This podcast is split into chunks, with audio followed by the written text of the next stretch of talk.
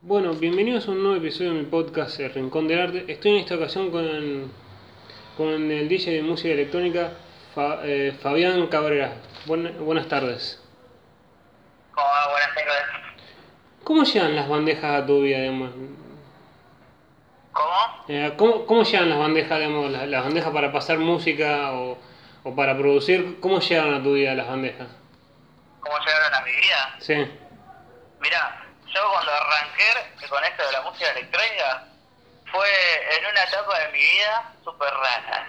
Una etapa en mi vida de que no había música que me guste y, y nada, y como que de, de un tiempo para otro me empecé a ir para el tema de la electrónica y bueno, y después con el, con el tiempo, al no, al no poder escuchar viste una música que me llene, decidí tratar de, de tocarla yo. Y bueno, y ahí me empecé a meter eh, en el tema de, de- de poder tocar y demás. Y bueno, me metí en eso y hasta hoy en día estoy metido en esa- Eh, como que la, la vida misma me fue llevando a todo esto. Eh, y siempre fue, eh, digamos, el techno mezclado con otro con el progresivo, fue cambiando, fueron cambiando con los años. Y yo cuando arranqué a tocar, al principio tocaba tech house. Mm.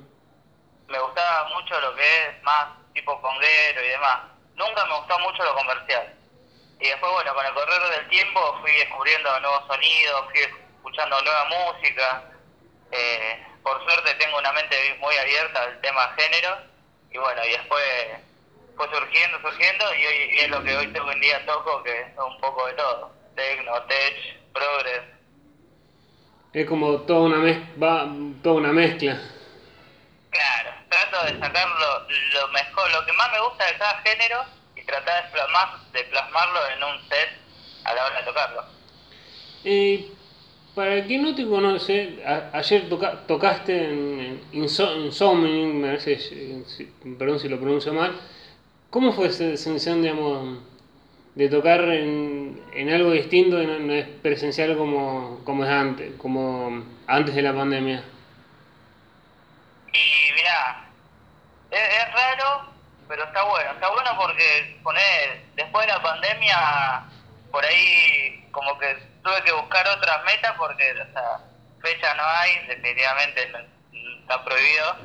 Entonces, no me quise quedar estancado, más allá, viste, de producir y demás. eh, así que empecé a buscar fechas y todo. Y como que una cosa llevó a la otra y bueno, terminé haciendo contacto con gente de Chile y por suerte ya voy metiendo cuatro streaming para cuatro productores diferentes de Chile. Eh, metí para Santa Fe, Buenos Aires. Ahora estoy hablando una de Ecuador, otra de México. Eh, Así que, pues, sí. es como que arrancaste ahora y eh, contactaste con alguien y, no, y, como que no, no hubiera nada, digamos, es una, una atrás de la otra. Claro, es como que surgió una conversando, la gente esa me dio la oportunidad de mostrar lo que hago y después como que a ot- a otra productora le llamó la atención y bueno, se comunicaron conmigo, estuvimos hablando y nada, me dieron la chance de poder mostrar lo que hago y por suerte, viste, por ejemplo la gente de Chile le gustó mucho, así que eso, viste, es mucho para mí, significa un montón poder demostrar lo que hago y más allá fuera de mi ciudad. Eh, una preparación, digamos, más allá, digamos, venías buscando, ¿ya tenías un, algunos un set preparado o fue como más bien, digamos, tener, buscando fecha pero sin tener un set definido para, para una fecha? No, no, yo normalmente sets lo armo, son todo improvisados. Nunca, hasta ahora, por el momento, nunca armé un set, de decir voy a tocar tal cosa. Por ahí si son fechas, más cuando son fechas físicas, que viste que uno toca con una temática de la fiesta y demás, eh, ahí sí uno tiene que respetar, viste, poner si toca de open, de warm up o de mind, dependiendo del estilo de la fiesta. Pero ahora como son live, eh, o sea, obvio que por eso siempre consulto, poner si veo un live de cuatro DJs, qué género toca cada uno, más o menos para acoplarme a lo que toca el resto. Pero normalmente son todo improvisados los voy improvisando en el momento. Lo que sí es importante es, mm, como se dice mucho en la, en la fiesta, digamos, que tenga sea más o menos parecido lo mismo sin, sin ser lo mismo en la, en la fiesta, digamos, que todos tengan más o menos un ritmo parecido. Claro, claro. Yo siempre trato de acoplarme al estilo más o menos, pero siempre sin perder la esencia de lo que yo toco. Siempre es eh, el estilo, voy a decir, una, una fecha media tech house, trato de tocar un tech a mi estilo, más oscuro, con un poco de techno, melodías progres, pero siempre respetando la base del tech. Eh, ¿Y cómo sonemos esa diferencia entre lo comercial, entre la electrónica comercial y, y los estos géneros tech house, house, eh, minimal? ¿Cuáles, digamos, ¿Cuáles son los cinco los considerados funda, digamos, los, los, géneros más marcados y después obviamente se, se, se sabe un función? ¿Cuáles son para alguien que no sabe de, de música electrónica? ¿Cuál sería el género comercial y cuál sería, por ejemplo, el underground? Sí, más cuál sería el sí. Mira, para mí, para mí lo comercial yo lo veo como la música que, es muy conocida, ¿entendés? Música que puedo entrar a YouTube y te aparecen los tracks eh, que escucha todo el mundo, ¿entendés? Por ejemplo, Michael Bibi, eh, por, por ahí en el techno un poco Boris Brechas, por ahí son eh, Colombo, eso es electrónica comercial, electrónica que escucha todo el mundo, que, que cualquier DJ toca esos tracks te lo pasan por todos lados. Y por ahí lo que yo más me tiro era lo underground, que, que sería, son el mismo género, o sea, puede ser tech, techno, progress, pero música más eh, que no escuchás en todos lados, ¿entendés? Son tracks que los escuchás y te da esa sensación de decir, che, loco, mirá tu buen track, que no lo escuchaste en otro lado. Esa por ahí es una de las diferencias más marcadas entre lo comercial y la electrónica under, que es la que por ahí toco yo. Y algo siempre me interesó saber es eh, por qué la, música electrónica ni a un track o, los sets van cambiando obviamente dependiendo de la fiesta o, del momento. Eh, ¿Por qué las, las, canciones electrónicas son tan largas, digamos de 5 o 7 minutos? Eh, y eso varía mucho dependiendo del productor. O sea, normalmente un track de electrónica dura entre los 5 minutos y los 7, dependiendo. Pero hay casos que son tracks, normalmente yo creo que por interno o progress, que duran en 8 o 9 minutos, pero son casos especiales y hay casos tech que duran cuatro y medio. Pero normalmente lo estándar es entre poner cuatro minutos y medio, cinco, hasta ahí. El tiempo que dura un track normalmente. Eso, digamos, va variando también del productor, no, es tanto, digamos, algo que se le ocurre a, un productor que está haciendo música. Claro, claro, pero también depende mucho, viste, del, porque normalmente cuando un productor arma un track, los tracks son como si fuera, eh, como un libro, tiene un inicio, tiene una primera bajada, tiene una primera explosión. Sea, normalmente un productor cuando hace un track trata de, de contar algo con un track, de que te genere esa sensación. Entonces por ahí el track mismo te lleva a que dure un poco más o que dure un poco menos. Eh, pues ahí depende de lo que quiere transmitir un productor a la hora de producir un track. Eh, ¿Y cuánto lleva digamos, toda esa esa, digamos, contar la historia o, esa duración, ¿cuánto dura en, tiempo físico de, para hacer esos 5 o 7 minutos? ¿Cuánto, ¿Cuánto tiempo, digamos, real lleva en, construir esos 7 minutos? ¿En construir esos 7 minutos? Sí. Y mira, eso depende del productor también. Yo te, te puedo asegurar que hay productores que jamás te arman track en, en un día, en dos y hay productores que lo hacen una semana, un mes. Hay tracks que te llevan dos tres meses. Depende, viste, del laburo del productor y de, cómo quiere que, que sea el track. Porque por ahí, al estar dando tiempo con algo, te satura. Entonces por ahí a veces un productor lo deja unos días y lo vuelve a retomar con la cabeza fresca. Así que por eso el tiempo es variable, depende del productor mucho.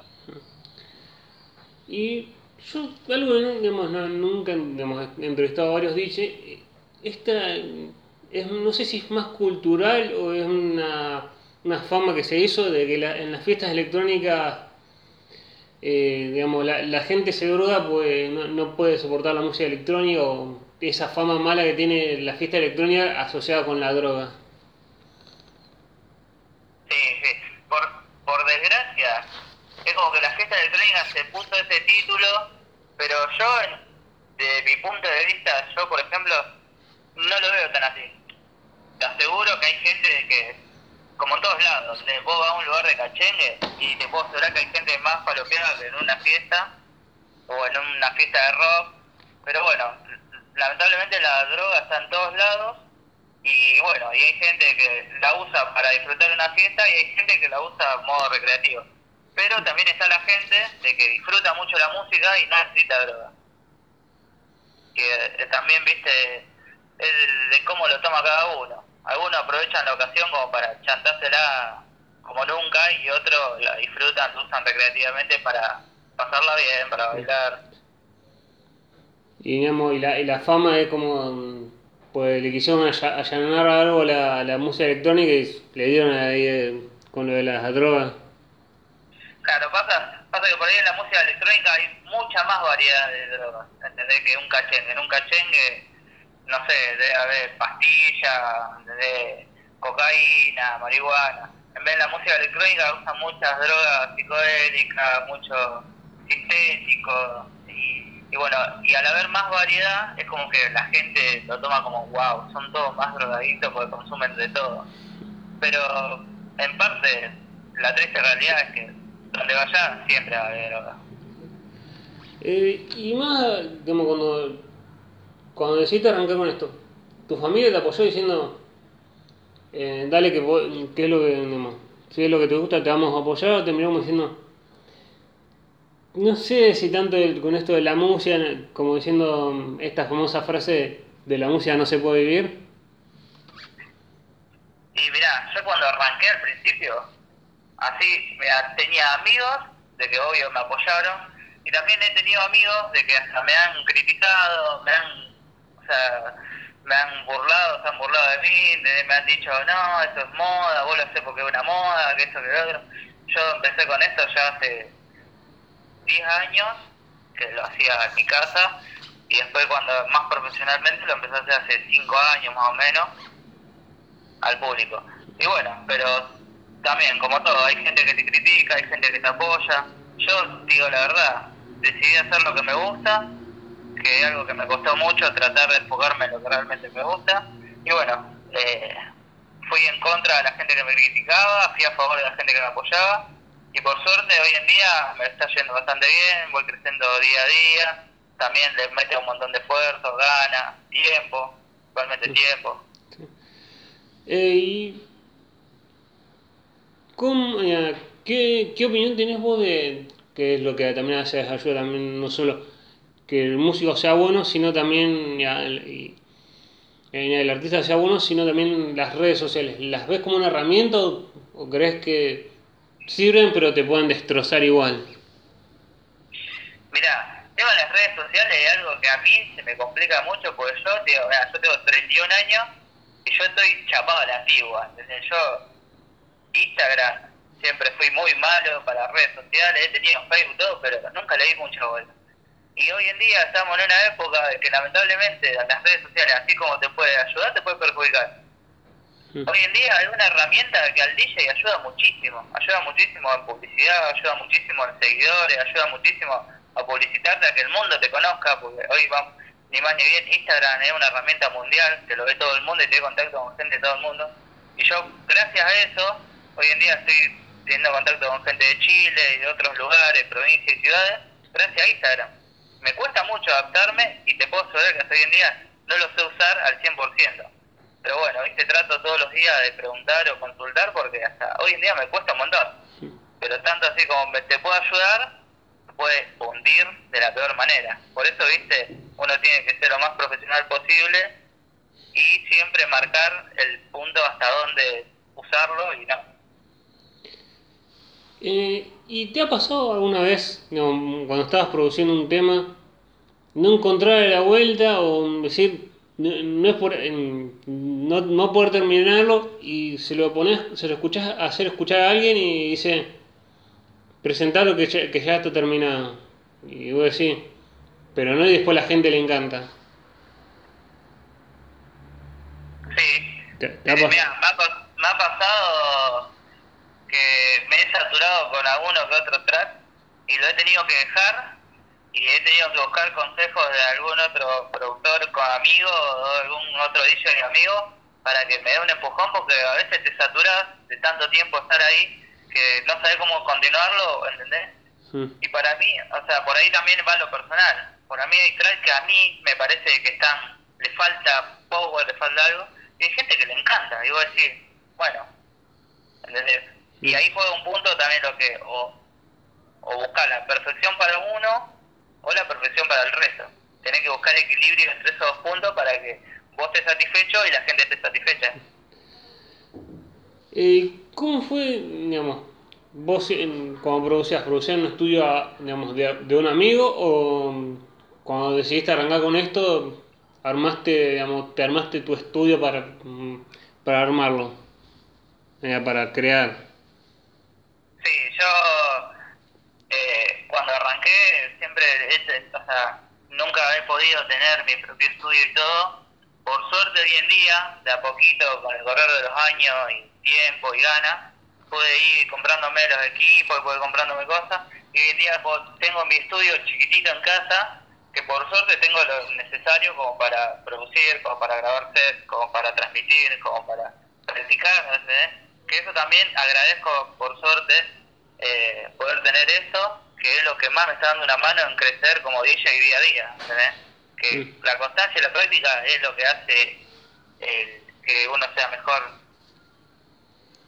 Y cuando, digamos, te han contratado para una fiesta, ya sea acá en Rosario o, fu- o fuera de Rosario, te, y, y vos te, digamos, vos te estás llegando a la fiesta y decís, es- mirar por un costado y decir, mirá con qué grandes dices estoy por tocar, o, o de open, o y a estar antes o después que, que otro DJ increíble. ¿Cómo, cómo? Digamos, si ponen una, una fecha, vos estás en, en- en- ahí, mirás para el costado, o estás por terminar y aparece un DJ y vos decís, estuve en la misma fiesta que este, que este gran DJ Camilo, o, o este loco que es un genio. Eso es lo más lindo que te puede pasar en la vida.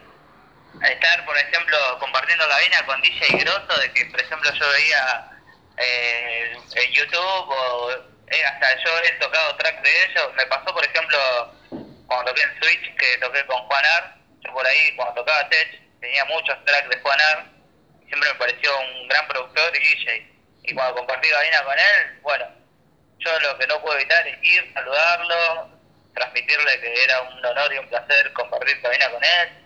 Y nada, y esa sensación es, te llena, te digo la verdad, te da una emoción y una alegría. Aparte, estar en una cabina con toda la gente bailando y súper, toda la energía la buena onda, la verdad que eso se siente y, es una de las mejores experiencias que me ha tocado vivir.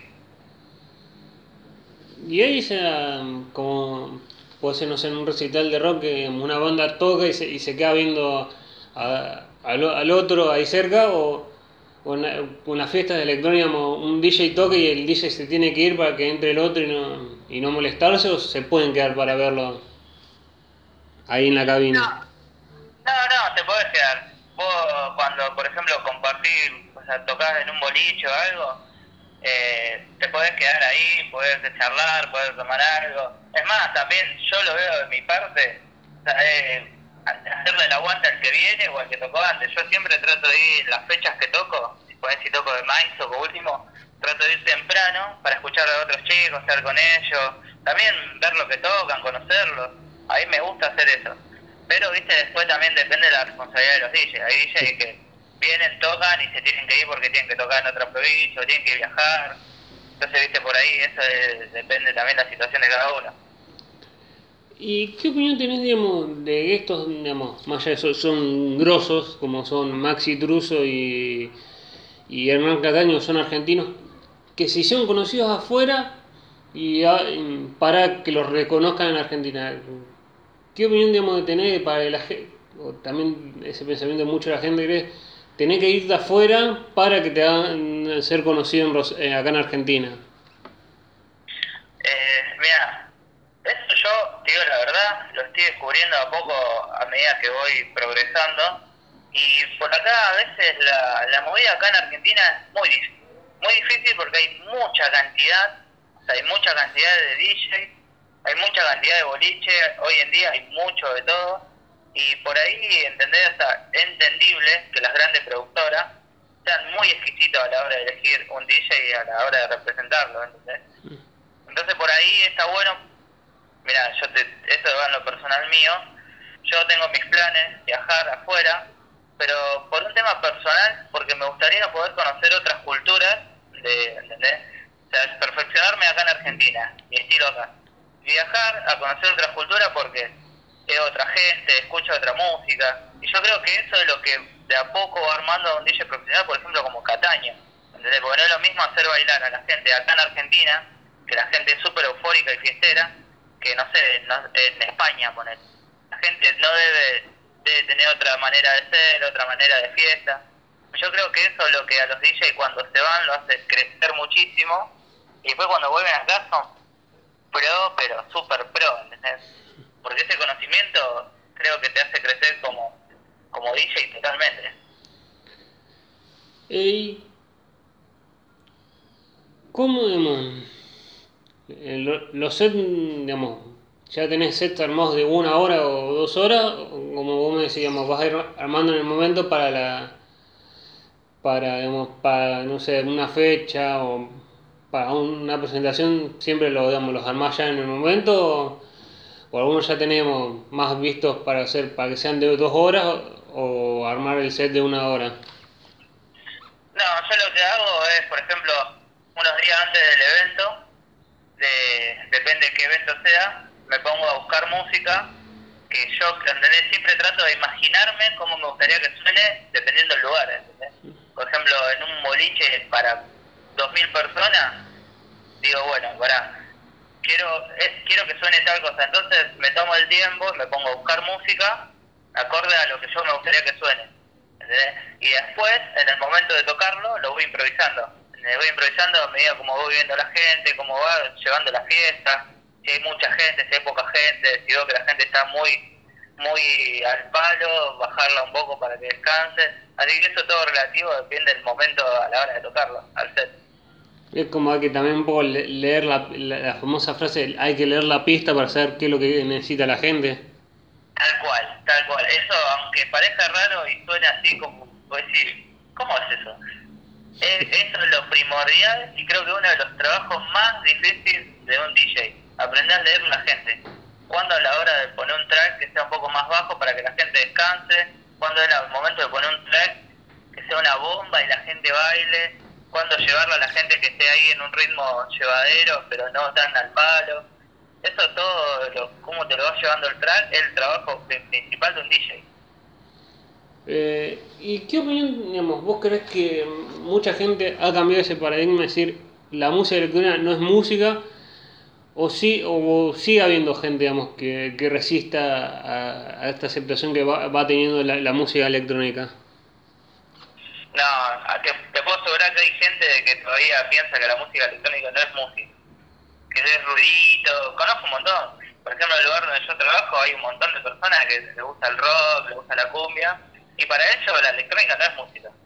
Pero bueno, es una cuestión de pensamiento de cada uno, y que yo también va por el tema de que nunca creo que se hayan sentado a escuchar un set como tiene que ser, ¿entendés? Porque hoy en día, como, como productor, la música electrónica es súper compleja y te puedo asegurar de que lleva mu- musicalmente muchísimas cosas de que hay gente que ni siquiera tiene idea a la hora de componer un track. Eh, si pongámosles en un momento, o en, esas casualidades, vos te, digamos, se te sienta enfrente para charlar alguien que un, un músico reconocido, un, un músico que vos, vos admirás, y te dice, los DJs no, no, no trabajan o, o no, o no hacen música como la, la hago yo. Como pasó hace mucho tiempo la, la famosa discusión DJ Dero Papo en Sábado Bus. ¿Vos, le- vos se lo explicarías, eh, digamos, le diría, yo toco de esta manera unas para que lo entienda o le diría, no me, no me interesa discutir con vos? Y eso depende. O sea, depende de la mentalidad que vos veas en la otra persona. Porque si vos ves que una persona cerrada, yo creo que es perder el tiempo tratar de hacerle entender algo que no lo va a entender. Pero ahora, si una persona que tiene ese pensamiento tiene mentalidad abierta, yo creo que sentarse a explicarle cómo se arma un track en base a las notas, a la melodía, a la armonía, ¿entendés? a todo lo que conlleva armar un track para que suene bien, yo creo que si la persona sabe de música, yo creo que esa mentalidad se le cambia a la hora de mostrarle cómo se arma un track realmente de cero. Es como también la, es la mentalidad del otro, no como ese famoso, ese, ese- hecho de, de Papo con Diro, de G. Diro que terminó en una pelea. Claro, o sea, porque o sea, si vos te pones a hablar, a tratar de convencer a alguien que vos sabés que no lo va a convencer, porque ya cuando habla te das cuenta qué mentalidad puede llegar a tener otra persona, ¿entendés? Mentalidad terca, cerrada, de que no, que no. Entonces, ¿para qué te vas a poner a discutir de algo de que no va a llevar a nada más que en una pelea, ¿entendés? ¿Y qué opinión tenés de que los DJ ahora, eh, o el DJ, no solo el música electrónica, ya, que, que el DJ se ha empezado a ganar un lugar no solo en, en, digamos, en las pistas, en los boliches, sino también en, en la música, en la música como puede ser en el reggaetón, en el reggaetón o en trap que se, uti- que se utilizan un poco las digamos, sacando un, un poco también se usan las bandejas para generar música que sirve para otros géneros. Sí, sí. Ya, ¿Qué opinas? sí, ¿qué opinás? Sí, sí, digamos, ese proceso y digamos, si, si los, los músicos, algunos tienen que decir, no, no digan, eh, no sé, yo hago música y el DJ es el que está atrás y decirle, yo, digamos, eh, todo esto es gracias a mi voz y, a- y al, y al DJ que, que pone la pista. Claro. Mm, ¿Tenés alguna opinión? Sí. ¿Cómo? Eh, ¿qué, opi- digamos, ¿Qué opinión tenés de, digamos, de todo este avance que tiene el, el DJ en, en la música ahora, en la, no DJ, en la música no electrónica, en la música común? Y mira, normalmente a un DJ lo primero que lo marcan es que el DJ pasa música nomás, ¿entendés? Después está el productor, que es DJ, que eso es un poco más complejo, pero a la hora, o sea, a veces no es solamente pongo, te puedo asegurar que hay DJ que se hacen llamar DJ y solamente ponen play con el sync y meten, ¿entendés? Enganchan. Por ahí eso pasa mucho también en el tema de los cachengues, ¿entendés? No es la misma forma de, de mezclar y, que la electrónica que con cachengue o reggaetón o a la hora de remixar un cantante. Yo creo que mientras haya instrumentos y haya una técnica y haya eh, un laburo hecho para hacer música, así sea cumbia, sea trap y todo, yo creo que en algún punto esa persona es músico.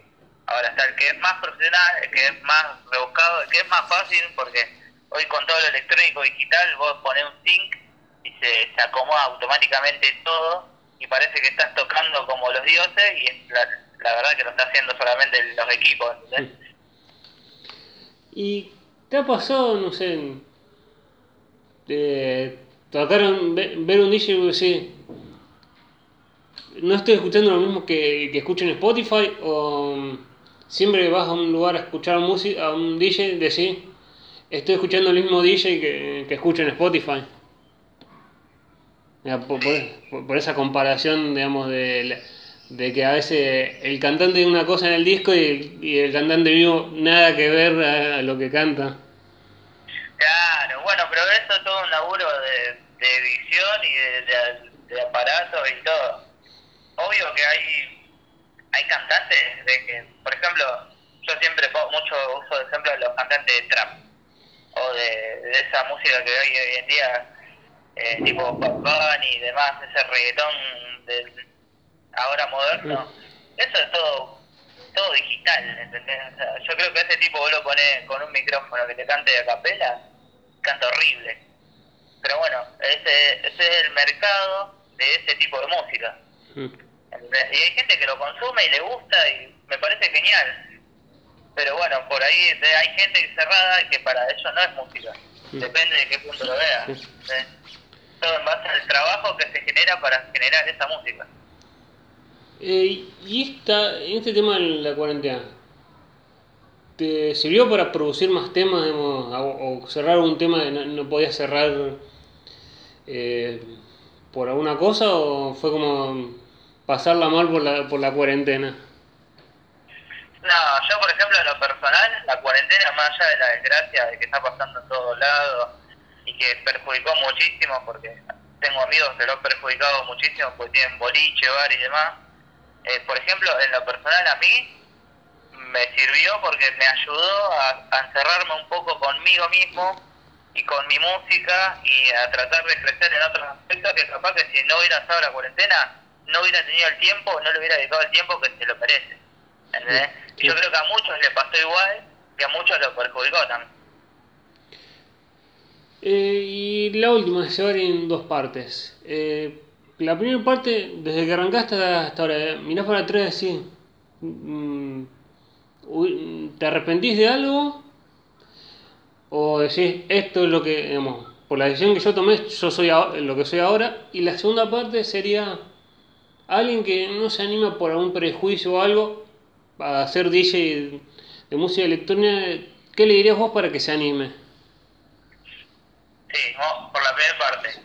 Mira, yo, yo soy una persona que todo el tiempo, cuando me pasa algo bueno en la vida, por ejemplo, una buena fecha, por ejemplo, esa fecha ahora en México, siempre me tomo mis cinco minutos en el día, me siento y hago como un, un retrotrack de todo lo que pasé hasta llegar hoy en día. Y sí, obvio que he tomado malas decisiones, hay momentos que me fueron mal, hay momentos que me fueron bien, pero siempre yo en lo personal trato de que todas las malas decisiones que he tomado, no tomarla como un arrepentimiento, decir, miércoles, che, le erré, voy a tomar otra decisión. No, yo lo tomo como experiencia y que la experiencia me llevó a lo que soy hoy en día. Y, y la segunda parte, a los DJ y a las personas de que quieren largarse o quieren probar, yo les recomiendo que lo hagan. ¿entendés? O la vida es larga, pero la vez corta. ¿Entendés? Sí. Entonces yo creo que hay que hacer lo que uno desea y si uno siente que puede llegar a tener una chance, una posibilidad, capaz que no de decir, bueno, voy a tocar una tumor, pero de hacer lo que le gusta y llenarse haciendo lo que a uno le gusta, lo tiene que hacer. Lo tiene que hacer por más que la gente te critique, porque que la, que la gente hable lo que hable, uno tiene que estar conforme consigo mismo para poder eh, avanzar en esta vida de la mejor manera posible. Y yo creo que no hay nada más lindo que hacer lo que a uno le gusta y que hacerlo bien y estar bien con uno mismo y después escuchar la opinión de los demás. Yo creo que eso es uno de los consejos que le doy a la mayoría de mis amigos, la gente que, que conozco, que por ahí, viste, uno siempre duda, de decir, bueno, yo quiero ser panadero, pero no sé si me va a salir bien. Mandate, hacelo. O sea, lo peor que te puede pasar es que lo hagas mal, pero bueno, sacaste la duda. Es el intentarlo. Claro, de intentarlo. Total, con intentarlo no probás nada. Por ahí es difícil, porque es difícil y cuesta. Pero yo creo que si uno tiene la oportunidad de hacerlo, lo trata de hacer. Porque es preferible que en dos años decir, bueno, lo probé y me salió mal, a nunca lo probé y siempre vivir con la duda de saber si pudiste haber, eh, de que te haya ido bien o no. Bueno, muchas gracias, por tu tiempo. Y gracias No, por tu vos.